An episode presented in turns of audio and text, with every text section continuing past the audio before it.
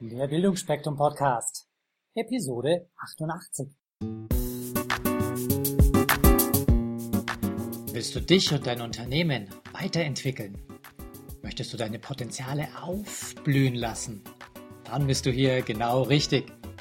Hier bekommst du Anregungen für eine stabile Lebensfreude und Erfolg in allen Rollen deines Lebens.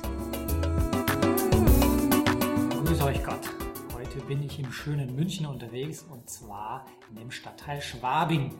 Und ich gucke hier gerade auf eine Decke mit Stuck drauf und äh, das ist hier wirklich ein schönes, altes und beständiges Gebäude. Und das steht völlig im Gegensatz zu dem heutigen Thema der Episode, nämlich wir sprechen heute über moderne Möglichkeiten für eine Leistungs- und Potenzialentfaltung in Unternehmen. Und dazu sitzt mir gegenüber Dr. Oliver Haas. Ich sage grüß dich, Oliver. Hallo, hallo, grüß dich. Wir haben uns ja schon mal im letzten Jahr getroffen für ein Interview und heute möchte ich ein bisschen mehr ins Detail gehen mit dir. Aber vielleicht so eine ganz kurze Vorstellung von dir. Du bist ja ursprünglich äh, Professor gewesen im Bereich Wirtschaft für angewandtes Management hier in München mhm. und äh, hast dann aber ein Unternehmen gegründet, Corporate Happiness, und äh, bist heute bekannt als Experte für Potenzialentfaltung von Mitarbeitern. Und Du hast auch ein Buch geschrieben. Vielleicht ist sogar schon die zweite Auflage da. Ja, die, die ist da seit Ende letzten Jahres, noch kurz vor Weihnachten quasi rausgekommen, wo es mir darum ging, eigentlich neben den ganzen theoretischen Hintergründen, die es ja gibt, ähm, gibt es ja eine richtige Wissenschaft dazu, zu ähm, der Science of Happiness, äh, dort auch zu zeigen, wie die Umsetzungserfahrungen aussehen, wie die Methodiken sind, das ins Unternehmen reinzutragen, wie sich Mitarbeiter entfalten können um dort eben auch auf der wirtschaftlichen Seite zu zeigen, äh, welche Auswirkungen das ganze Thema hat. Wenn man jetzt hört Happiness in Unternehmen, dann klingt das ja ganz nett. Manch ein Unternehmer wird vielleicht schmunzeln, wird sagen, na ja, das ist mal wieder so ein Trend. Hat sich jemand was ausgedacht? Äh, ist das denn überhaupt realistisch, dass man das hinbekommt?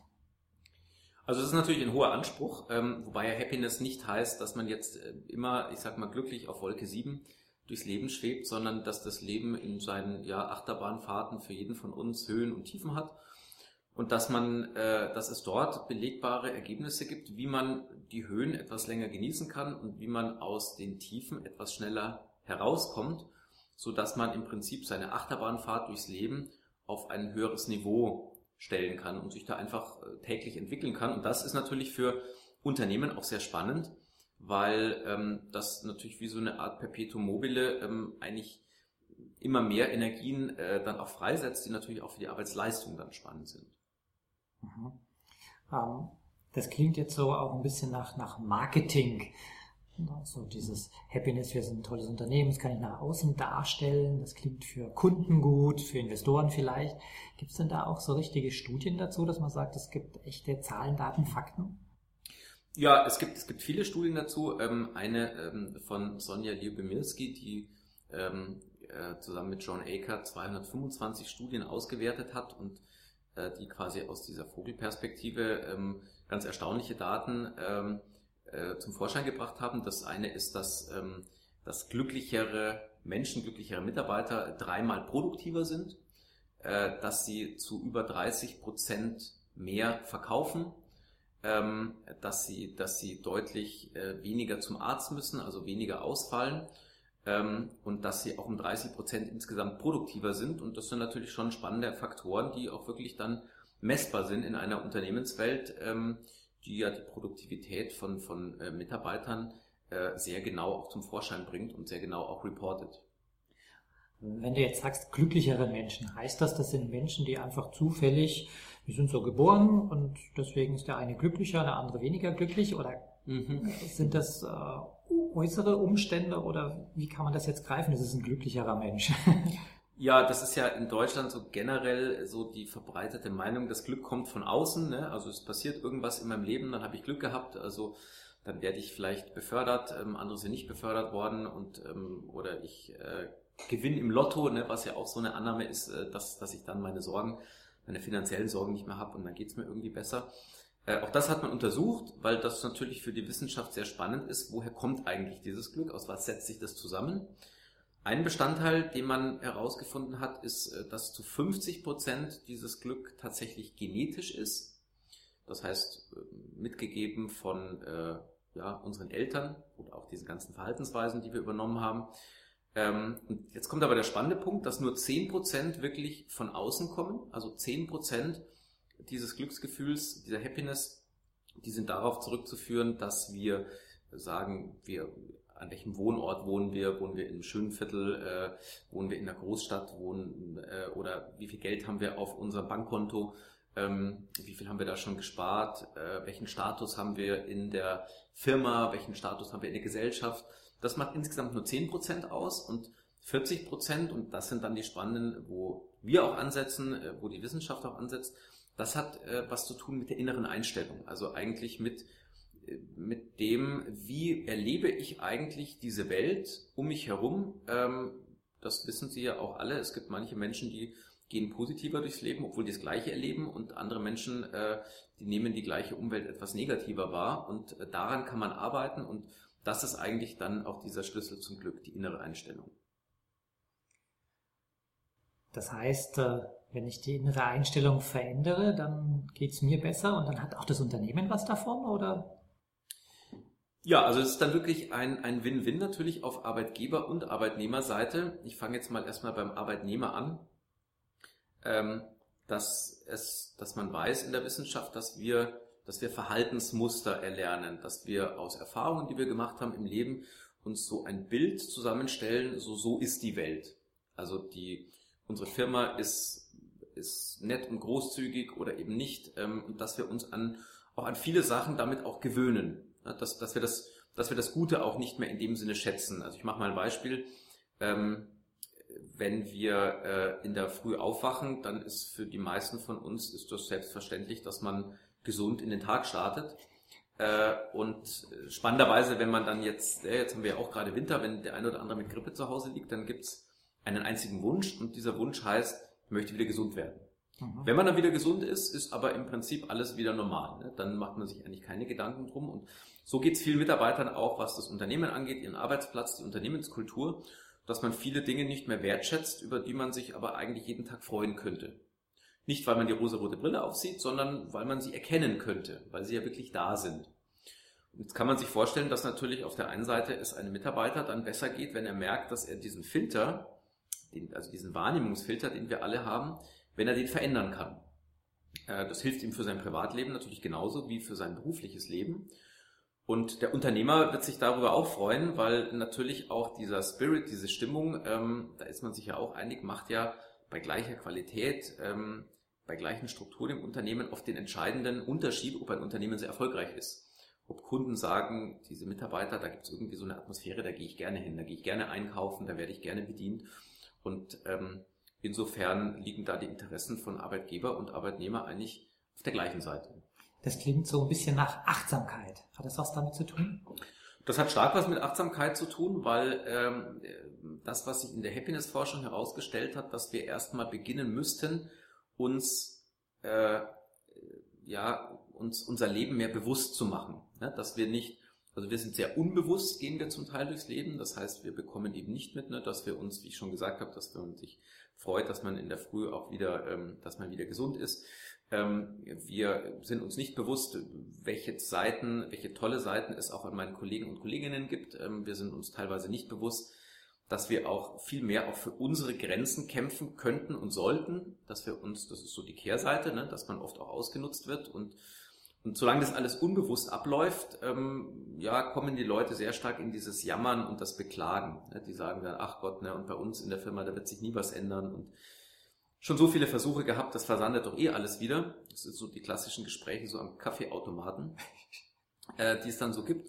Und wenn man sich das aber bewusst macht, ähm, das ist durchaus auch ein Prozess, dann, und das schafft man natürlich mit der Achtsamkeit, dass man mal wieder genauer hinguckt. Und das machen wir auch, dass wir äh, Menschen, dass wir Mitarbeitern, Führungskräften, Unternehmern, äh, die zu einer gewissen Ruhe bringen, um mal sich mit dem zu beschäftigen, wie es eigentlich wirklich ist. Und dann erkennen sie, dass es da viele Potenziale gibt, die eigentlich in ihnen schlummern und dass sie weit mehr Freude hätten äh, an ihrem Leben und auch an ihrem Arbeitsalltag. Äh, dein Unternehmen bietet ja so Infoveranstaltungen an, quer durch Deutschland. Und äh, letztes Jahr durfte ich dann einer teilnehmen hier in München. Das war ganz spannend für mich. Und ich erinnere mich an eine Metapher mit einer Elefantenschnur. Kannst du das vielleicht mhm. mal kurz erläutern? Weil für mich war das so ein richtiges Aha-Erlebnis.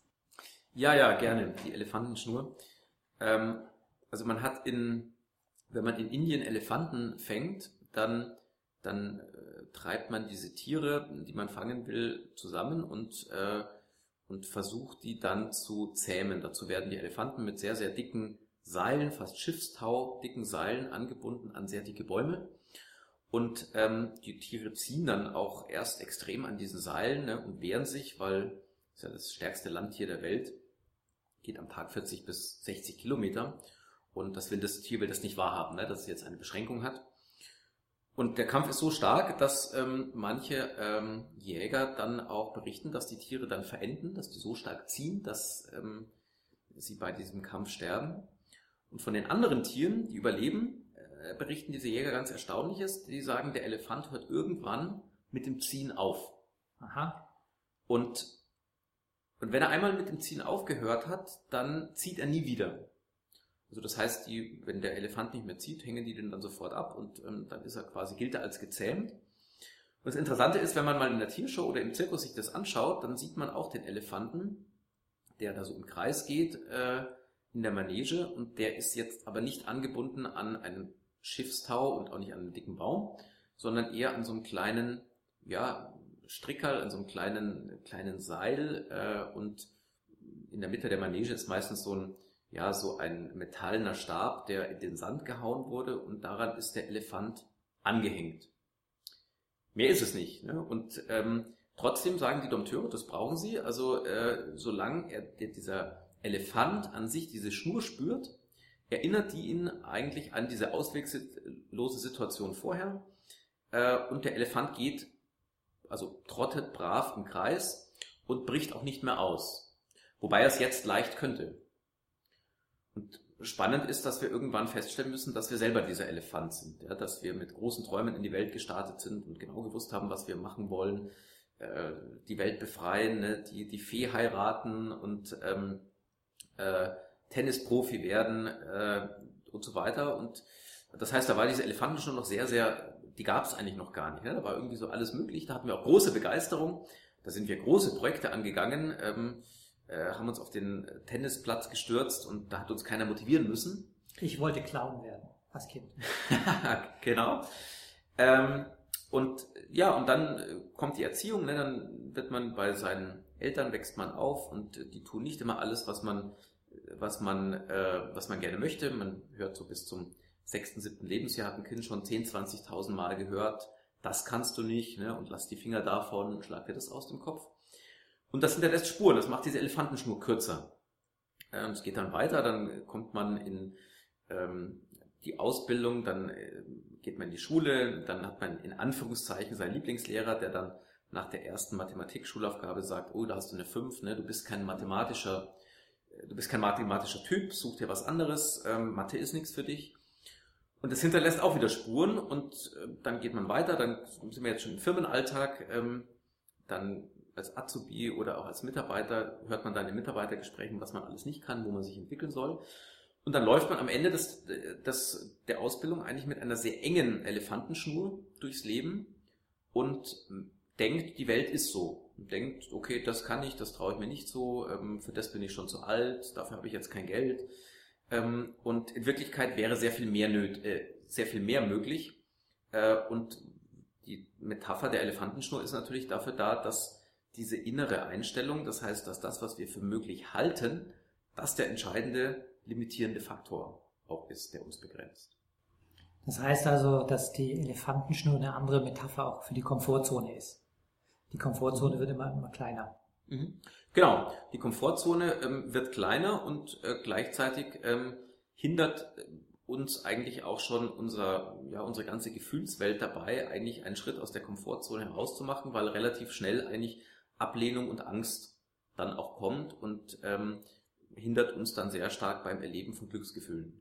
Ja, liebe Hörer, auch wenn der erste Teil des Interviews mit Dr. Oliver Haas bereits vorbei ist, Der zweite Teil kommt schon in wenigen Tagen. Bis dahin, wunderbare Zeit. Falls euch diese Show gefallen hat, würde ich mich über eine positive Bewertung bei iTunes sehr freuen. Je mehr Leute diesen Podcast hören, desto mehr Menschen können ihr Potenzial positiv entwickeln. Und das ist doch gut so, oder?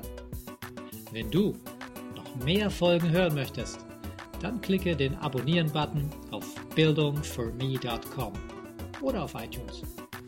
So, das war der Bildungsspektrum Podcast von und mit Wolfgang Herdlicker. Bilde dich selbst und dann wirke auf andere durch das, was du bist. Friedrich von Humboldt.